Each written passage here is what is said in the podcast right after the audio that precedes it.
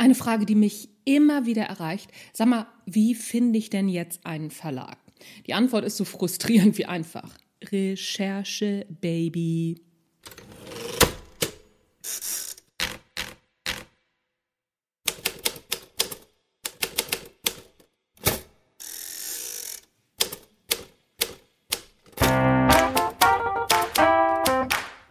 Moin zusammen und herzlich willkommen beim Erfolgreich Schreiben Podcast, dein Lieblingspodcast rund ums Schreiben, in dem erfolgreiche Autorinnen und Autoren ihre Schreibgeheimnisse verraten und aus ihrem Leben plaudern. Außerdem bekommst du praktische Schreibtipps, tolle Impulse und Motivationskicks für deinen Schreibprozess und deinen Weg zum eigenen Buch.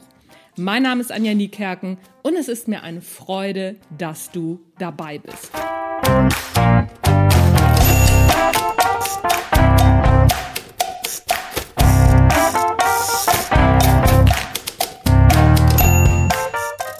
Bevor wir in die heutige Folge starten, aus gegebenem Anlass eine kurze Triggerwarnung. Ich gendere hier in diesem Podcast. Zumindest bin ich stets bemüht, wie das halt manchmal so ist wenn man sich neue Gewohnheiten zulegen will, dann funktioniert das nicht sofort von heute auf morgen. Sieh mir das also bitte nach, wenn es mal so ein bisschen holprig wird und ich nicht so genau weiß, uh, habe ich jetzt nur Autorinnen gesagt oder habe ich diese Binnenpause gemacht? Mein Kater ist auch schon wieder am Start, den hörst du im Hintergrund.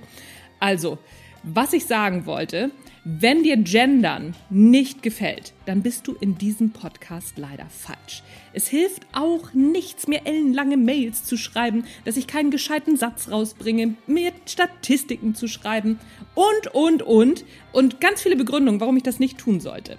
Ich habe mich dafür entschieden, das hat gute Gründe. Und ich zwinge aber auch niemanden dazu, es zu tun. Aber was richtig brillant ja an diesen Podcasts ist, musst du dir nicht anhören. Und jetzt hast du dir noch die Gelegenheit auszusteigen, denn hier wird gegendert. So, nachdem ich das losgeworden bin, wer mich ein bisschen besser kennt, weiß wahrscheinlich, warum ich diese Triggerwarnung jetzt einmal davor gesetzt habe. Das werde ich jetzt auch demnächst öfter machen, weil ich bin es einfach leid, mir diese blöden Mails, warum ich nicht gendern sollte und was daran alles schlecht ist und was daran alles doof ist, mein Postfach vollrotzen zu lassen. So muss man es ja einfach mal sagen. So, und jetzt fangen wir aber an. Genau, Boss ist auch am Start. Wie finde ich denn überhaupt einen Verlag? Genau, wie macht man das? Die Antwort ist eben tatsächlich Recherche, Baby. Aber bevor du jetzt Tante Google anschmeißt und einfach nur Verlag eingibst, das funktioniert, ja, funktioniert vielleicht, aber ist nicht so ganz zielführend. Hier ein paar Tipps, wie du deine Verlagsrecherche gezielt gestalten kannst. Erste Frage, was ist dein Thema und über was schreibst du? Mir ist schon bewusst, dass dir das ganz klar ist. Aber die Frage ist, wie klar ist dir das? Denn wenn du ganz genau weißt, worüber du schreibst, dann ist es verhältnismäßig einfach, einen Verlag, der zu dir und zu deinem Buch passt, zu finden, oder? Denn es sind genau die Verlage, die dein Thema und deinen Schreibstil veröffentlichen. Da dieser Part Marktrecherche in ein gutes Exposé gehört, hast du doch schon zehn Buchtitel, hoffe ich zumindest, in deren Umfeld dein Buch in der Buchhandlung ausliegen würde, recherchiert. Diese zehn Verlage, die diese Buchtitel veröffentlicht haben, sind vermutlich auch richtig für dein Buch. Dazu brauchst du aber absolute Themenklarheit. Denn Verlage sind auf Themengebiete, meist in Kombination mit Tonalitäten, spezialisiert. Such also Verlage, die dein Themengebiet in Kombination mit deiner Tonalität veröffentlichen. Es macht überhaupt keinen Sinn, ein Kochbuch beim Verlag für Reiseführer unterbringen zu wollen. Es sei denn, es handelt sich um eine kulinarische Reise. Aber das machen eben auch wiederum nicht viele, nicht alle beziehungsweise nicht viele Reiseverlage. Da musst du ganz genau hingucken. Und genau das ist das Thema. Ne? So, wenn du dein Exposé schon geschrieben hast und die Marktrecherche gemacht hast, dann sind das die Verlage, die für dich auch gut sind, die eben deine Konkurrenztitel veröffentlichen.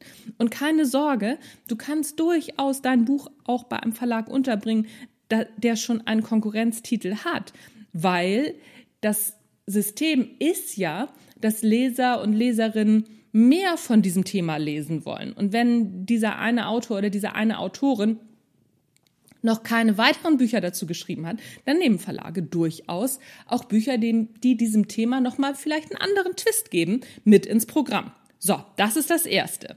Zweitens, kenne deine Zielgruppe. Ja, ich weiß, das ist mein Lieblingsthema, welches vielen AutorInnen gehörig auf den Wecker geht.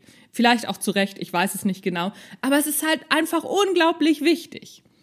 Hab im Kopf, dass Verlage Unternehmen sind. Die haben das klare Ziel, ihre Bücher zu verkaufen. Übrigens, wenn das hier so der, im Hintergrund so ein bisschen brummt, das ist mein Kater. Warte mal, ich versuche mal, das Schnurren richtig aufzunehmen. Konnte man das hören? Kleiner Exkurs. Also, wo waren wir stehen geblieben? Bei der Zielgruppe. Hab immer im Kopf, dass Verlage Unternehmen sind, die das klare Ziel haben, Bücher zu verkaufen. Daher wissen sie eben auch ganz genau, wer ihre Zielgruppe ist und wer eben nicht. Das solltest du bei deiner Recherche berücksichtigen.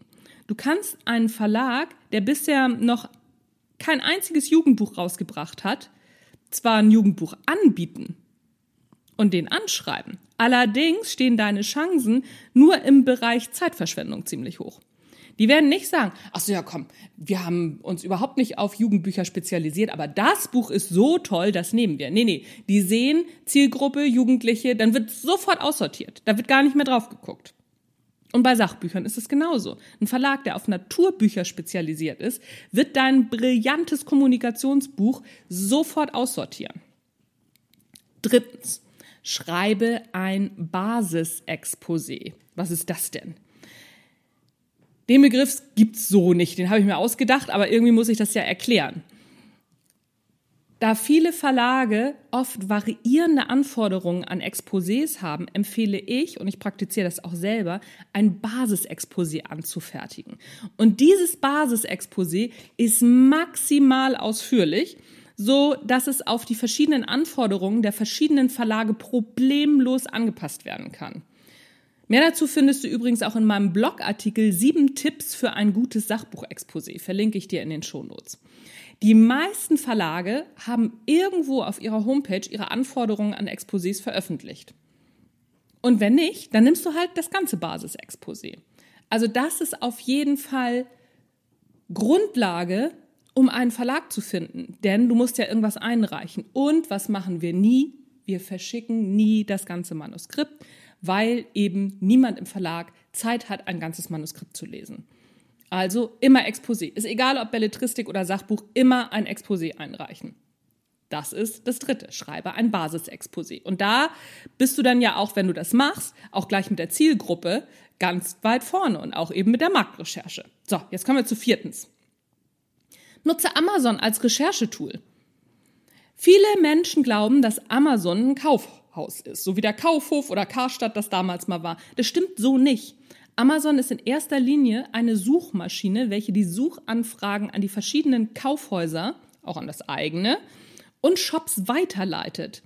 Da Amazon aber mal als Online-Buchhandel angefangen hat und auch als Plattform für Self-PublisherInnen fungiert, ist der Suchalgorithmus sehr gut auf Buchrecherche ausgelegt. Das Beste daran, wenn du auf ein Buch klickst, dann zeigt dir das Interface weiter unten, Kunden, die diesen Titel kauften, kauften auch. Da es sich um ähnliche Buchtitel handelt, beziehungsweise ähnliche Thematiken, kannst du darüber die Verlage rausfinden, die diese Bücher veröffentlichen und deine Verlagsliste zusammenstellen. Das ist echt super. Ich arbeite super, super, super, super, super. Oh Gott, ist das alles super. Also ich arbeite super viel mit Amazon als Recherchetool. Fünftens, schau in dein Buchregal. Das klingt jetzt so mega banal, wird aber gerne vergessen. Geh doch mal dein Buchregal durch, denn in der Regel sind Autorinnen und Autoren auch Vielleserinnen und Vielleser und haben unzählige Verlage direkt vor der Nase stehen und vergessen das aber immer. Schreib dir alle Verlage auf, von denen ähnliche Bücher in deinem Regal stehen und dann schmeißt du Tante Google an. Und noch ein letzter Tipp. Ansprechpartnerinnen und Ansprechpartner im Verlag sind Gold wert. Wenn du deine Verlagsliste beisammen hast, dann ist es empfehlenswert, noch einmal die zuständigen Lektorinnen und Lektoren bzw. RessortleiterInnen herauszufinden. Manche Verlage sind da erstaunlich offen und kommunizieren dies direkt auf ihren Internetseiten. Andere tun das nicht. Da empfiehlt es sich mal bei Xing und oder bei LinkedIn vorbeizuschauen und direkt Lektor bzw. Ressortleitung XY bei Verlag XY oder eben Lektorin bzw. Ressortleiterin, Ressortleiter, wie auch immer. Ich würde alles einmal durchprobieren bei Verlag XY einzugeben. Und das kannst du auch bei Google mal eingeben, weil oft gibt es nämlich in den einschlägigen Fachmedien Artikel, wer wann wo angefangen hat, wer wann wo aufgehört hat und wer zu wem wann gewechselt ist. Und so findest du AnsprechpartnerInnen raus. So, ich hoffe, das hat dich weitergebracht.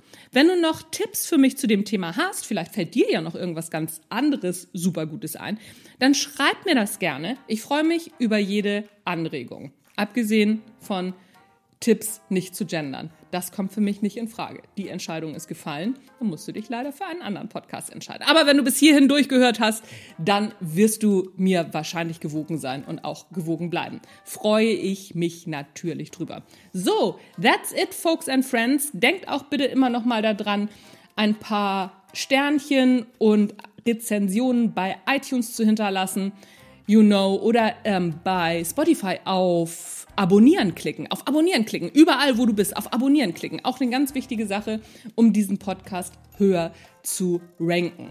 So, ich glaube, jetzt habe ich aber alles gesagt, was ich sagen wollte. Ähm, jeden zweiten Dienstag gibt es noch die kostenlosen Zoom-Sessions für AutorInnen. Kannst du dich auf meiner Webseite eintragen. Und mir fällt mir jetzt nicht ein. Mein Name ist Anja Niekerken. Das war der Erfolgreich Schreiben Podcast. Ich bin raus für heute. Tschüss, bis nächste Woche.